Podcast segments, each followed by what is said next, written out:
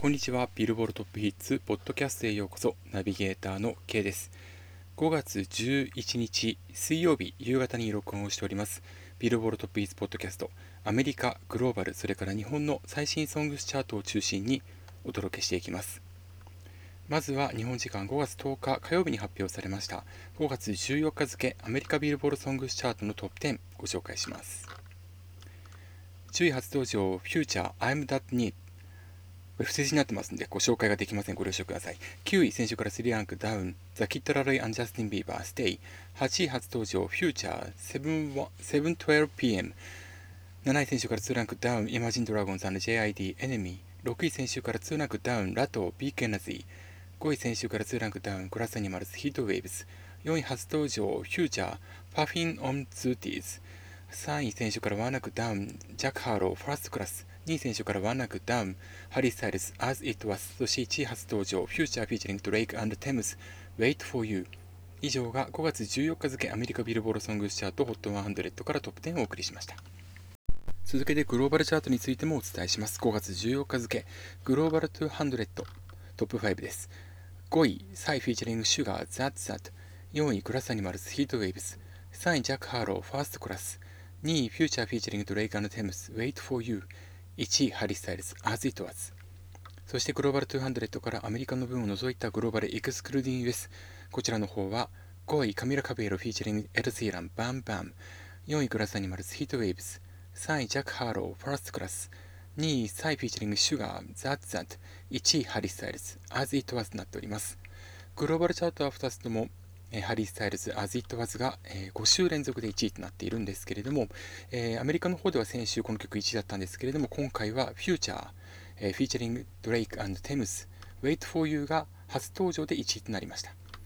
え、このフューチャーなんですけれども、え、アルバムチャートの方でも I Never Liked You が1位になりまして、え、アルバム、それからソングチャートともに初登場で1位となりました。これはこれまでの歴史の中で、アメリカビルボードの歴史の中では、え5組目えー、そして7週目という快挙達成となります。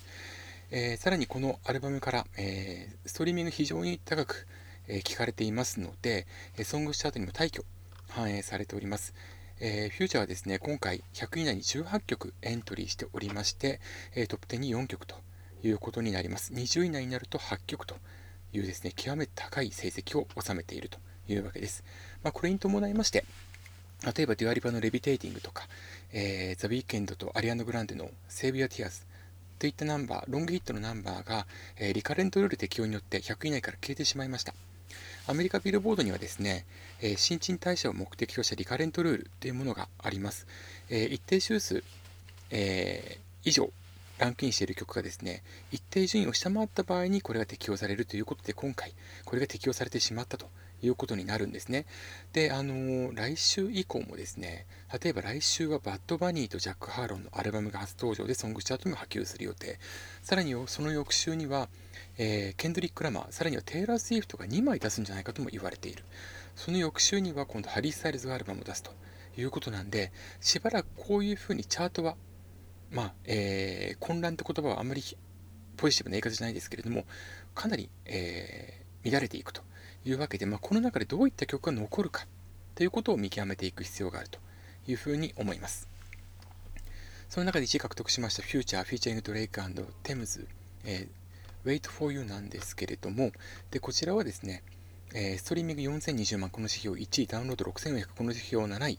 ラジオが790万、この指標50未満なんですが、ラジオが思ったよりも強いという印象が個人的にはあります。ジャック・ハーロのファーストクラス、実はだいぶ今上がってきてるんですが、ラジオの方で。こちらの初登場首位獲得の時のラジオ指標は410万でした。ほぼ2倍ですから、ちょっとこの辺は強いかなという、えー、見方ができるかなというふうに思います。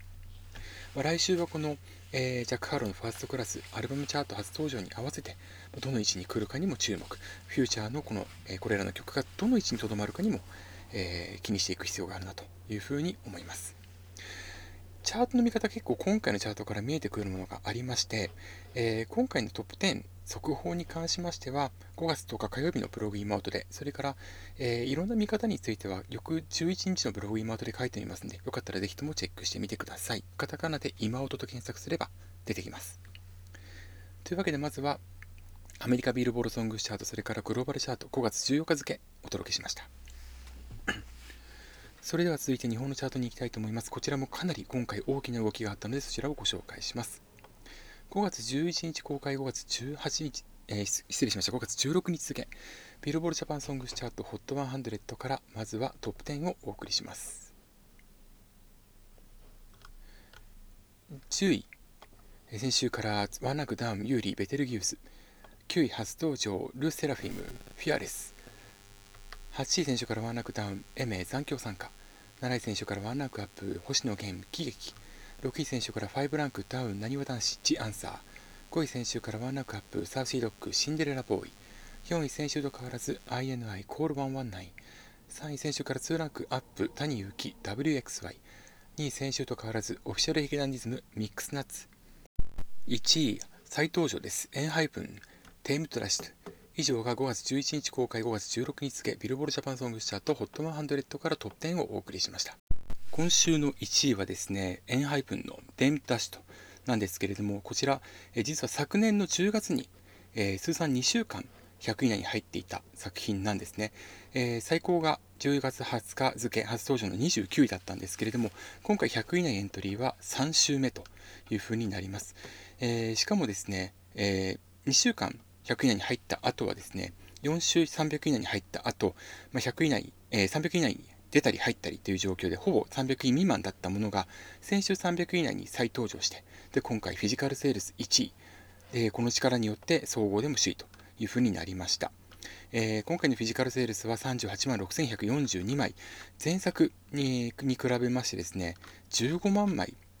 えー、以上ですかね多いという結果となっております。えー、ただその一方で、あ、15万未満ですね。失礼しました。ただその一方でなんですけれども、気になるのがですね、ルックアップ。こちらが10位なんですね。えー、フィジカルセールス1位に対してルックアップが10位という大きな差が出ていると。で、ルックアップっていうのは、インターネットデータベース、グレースノートにアクセスされる数を示します。CD をパソコンですとかに入れた際に、まあ、自動で曲目とか出てくる場合があります。それがあのグレースノートへのアクセスというふうになるんですが、これはですね、CD の売上枚数に対する実際の購入者数、いわゆるユニークユーザー数、それから、えー、レンタルの数っていうものを推測可能とします。でこれで見ると非常にあの大きな差があるっていうことは実際に購入した人はそんなそこまで売上枚数ほど多くはないということが見て取れるということが言えるかもしれません。まあ、その辺が課題になるかなというふうに思います。えー、トップ10なんですけれども、まあ、今回の集計期間が5月の8日日曜日までの1週間なので、えー、今回平日は2日しかないということもあって、えー、多くの曲がポイントを伸ばしています。でこれなぜかというと、えー、ストリーミング、例えば Spotify 見ると明らかなんですけれども、え平日に比べて土日の方が聞かれるという傾向があるので、ストリーミングが伸びているということが見て取れます。まあ、それによってポイントもですね、前週比、伸ばしている曲が非常に多いですね。例えば、えー、3位にまた戻ってきました谷祐樹さんの WXY。こちらは12.1%の、えー、プラスというふうになっているのがまた特徴的です。まあ、他にもですね、えー、例えば、えー、サウジドクシンデレラボーイは17.8%のプラス、えー、星野源さんの喜劇20.9%のプラス、などなどとなっておりまして、まあ、1割以上伸びている曲も実は多いという状況です。えー、そんな中で、まあ、エンパイプンが今回1位になったということになるんですが、一歩先週1位だったなにわ男子チアンサー、えー、今回動画再生が1位という状況で、ルックアップも1位、フィジカルセール3位という結果となっているんですけれども、総合では6位と。これはやはりデジタルが解禁されてないということが非常に大きな結果となっているのかなというふうに考えます。でですね、今回大きな変更が行われました。実は2週前のチャートで、え、4月27日公開分ですね、5月2日付のチャートにもって、え、ストリーミング指標に、え、係数処理が行われるということになりました。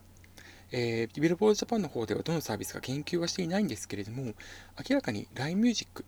に対して、えー、そこのサービスが再生回数キャンペーン、再生キャンペーンというのを多く行っています。一定回数以上再生した方にプレゼントが抽選で、もしくは全員に当たるというキャンペーンで、特に抽選に関しましては再生回数が多いほど確率が上がるというふうに歌っているので、まあ、非常にあの、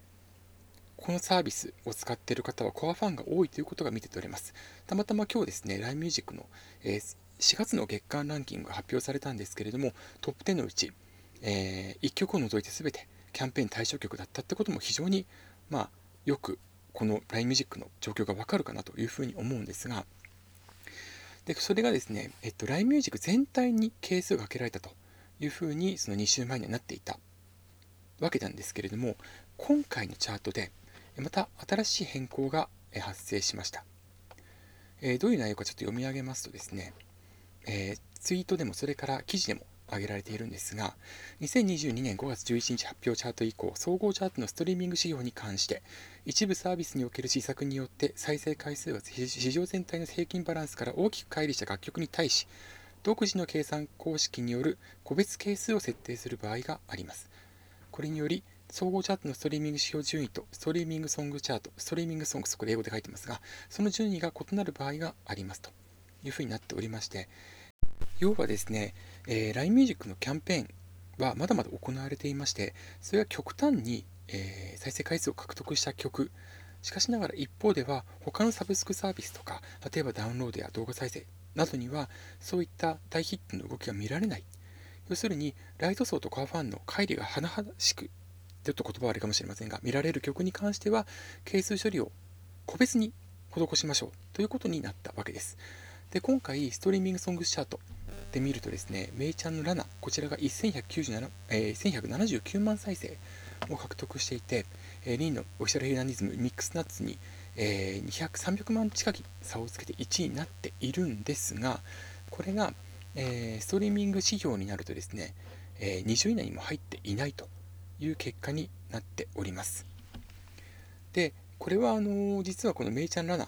えーと、5月の6日金曜日の速報段階で1位だったんですが、まあ、この時にですね、チャートの分析ですとか予想を行っている方は、ちょっとこれはさすがに乖離が甚だしいと、2週前にそのチャートを、まあえー、チャートポリシー、チャート集計方法を変更したんだけれども、これが生きないと。でもっと言えば、再生回数のハードルを上げても、そのプレゼントを実際豪華にすることによって、要はその係数処理を行ったとしても LINE ミュージック全体の係数処理を行ったとしてもそこを乗り越えてくるってことを考えられるんでこれは是正しなきゃいけないとあの自分のブログで意見を述べました。おそらくそれが、えー、ビルボージャパン側の方でもちょっとやはりこれはどうかなということで変わったというふうに思われます。ただどういうふうに変わったのかどれだけのケースどういうケースをかけているのかはできれば明示してほしいなというふうに思います。えー、まあ、この辺はね、あのビルボードの、えー、公式のポッドキャストでもって、え、MC を務められておりますチャート、えディレクターの磯崎誠二さんが、ちょっとその辺も伸びるのかなというふうに期待をしておりますので、そちらの方、え木曜日の朝までに、えアップされるビルボードポッドキャストもちょっと注目をしていきたいなというふうに思います。まあ、あの今回のチャートで見たときにですね、メイちゃんラナが、まあ、結果的にストリーミング、えー、指標化した際には20位以内に入らず、総合では50位以内に入ったんだけれどもトップ10、トップ20にも入っていないという結果となりました。個人的には今回の変更は支持をしております。できる限り、あの、開示できる限りのチャートポリシー、内容を示してほしいというビルボールジャパンに対して示すとともに、それから実はですね、ま、今回のチャート、エンハイエンハイ分が1位取ったことによりまして、実はな、えー、7週連続でフィジカルセール指標を1位の曲、しかもいずれも30万枚以上の売り上げを誇る曲が1位になっているんですね。総合でも。ただし翌週ですね、えー、これまでこの7週間1位になった、まあ、このうちエンハイプンを除けばですね、えー、6週分に関しましては翌週10位以内に入っている曲が3曲。20位以内が3曲という結果になっておりましてロングヒットするとはとてもちょっと言えない状況と言えます。えー、例えば、乃木坂46、アクチュアリー、こちらは1位の後11位、スノーマンブラザービートは1位から3位、桜坂46、サミダレオ、こちらは1位こちらは1位から16位、キングプリンス、 Lovin' you、こちらは1位から16位、INI、コールマンマン9、こちらは1位から4位、なにわ男子 Answer 1位から6位と。いう形に翌週下がっていてですね、えー、今回のチャートで、まあえー、10位以内に入っているのは The Answer とコールマンマン9のみと。いうふうになっていることからちょっとこの辺やはり、え、フィジカルセールスについても考えなければいけないなというふうに思っておりますので、ちょっとこの辺も含めてまた、えーと、自分もアイデアは、えー、提案をしていかなければなというふうに思っております。まあ、それが必ずしも叶うわけではないですし、まあ、何様というふうに思われるかもしれないんですけれども、あのチャートをね、あのー、見る、こう、ふくよかに見る、ふくよかに見るというか、その見方をですね、ふくよかにするっていうことを、ちょっとより多くの方ができればですね、チャートに対しても、あれ、これはちょっと本当に真の社会的ヒットが反映されるチャートになってるのかなということに対しての疑問が、えー、より多くの方がそれを伝えることができると思いますし、逆にあのいいと思ったことについてはちゃんと評価することによって、ビルボールジャパンチャートをですね、まあ、監視するという言い方はちょっとネガティブな言い方かもしれませんが、まあ、それをチェックしていって、まあ、ビルボールジャパンが、えー、ちゃんと責任持ってチャート運営ができるように、まあ、見ていくってことができるんじゃないのかなというふうに思っておりますので、まあ、その意思でもって自分も毎日ブログ、今と書いていきますので、ぜひともチェックしていただければなというふうに思います。さて、えー、アメリカのチャートなんですけれども、えー、来週5月21日付、とんでもないことになりそうです。先ほどあのバッドバニー、それからジャック・ハローの大量エントリーも見込まれるというふうにお伝えしたんですけれども、さらにそこにですね、現在現在上昇中のリゾ、さらには初登場組としてテイラー・スウィフト、モーガン・ウォレン、でさらにはケンドリック・ラマーも出てくるんじゃないのかなというふうに思われます。えー、どんどんチャートが動きます。ただその中で揺るがぬヒットになるのはどの曲か、これを見極めていきますので、ぜひともブログの方、それからポッドキャスト、チェックしてください。ブログ妹は、え、毎日アップしております。カタカナで妹で検索すると出てきます。えー、ポッドキャストビルボロポップヒッツ、こちらは毎週水曜の夜に更新します。というわけで、えー、今回もありがとうございました。お相手は K でした。